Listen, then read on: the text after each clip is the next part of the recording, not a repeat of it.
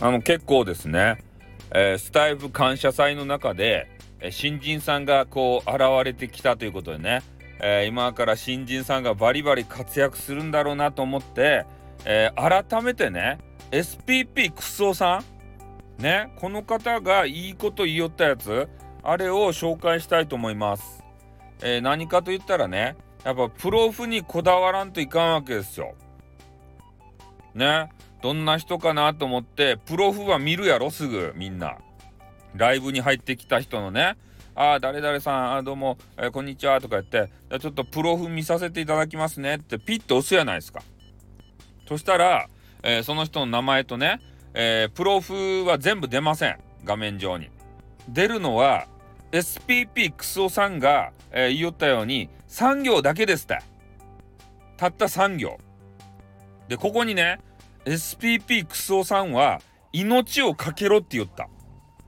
ね、この産業、えー、ね、文字、文字ってというか、えー、過去のそういうね、話をこう持ってきてね、産業革命なんだとか言ってね、えー、なんか、昔の話であったじゃない産業革命とかやつ。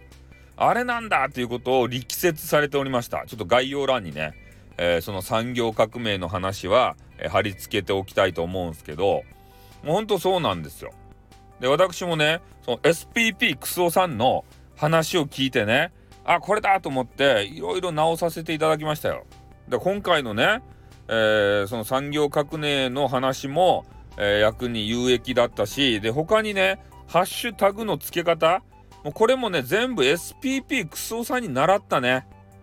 ああもうあのもう勝手にこっちがねこっちが勝手にもう、えー、聞いてそれで、えー、技を得得した、えー、聞いて覚えたっていう形なんですけどねだから SPP クソさんのやつをね皆さんも聞くべきですよ。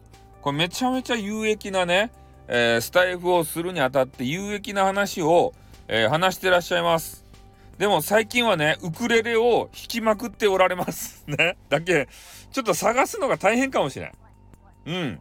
最近はね、ウクレレ選曲チャレンジじゃいとか言って、それは全然俺曲が全然ダメなんで、あのね、音楽ちょっと全然ダメですから、あの全く聞いてないんですけど、SPP クソさんが今ね、もうじゃ弾きまくりなんですよ、ウクレレを。ね、そう有益な話じゃなくて、もうウクレレなんじゃいとか言って、なんかようわからんけどね。選曲チャレンジじゃいって多分選曲終わるまでウクレレなんでしょうけど、本当はね、めちゃめちゃスタイフのことを研究してて力のある方なんですよ。SPP なってらっしゃる SPP クソさんっていう人。ね。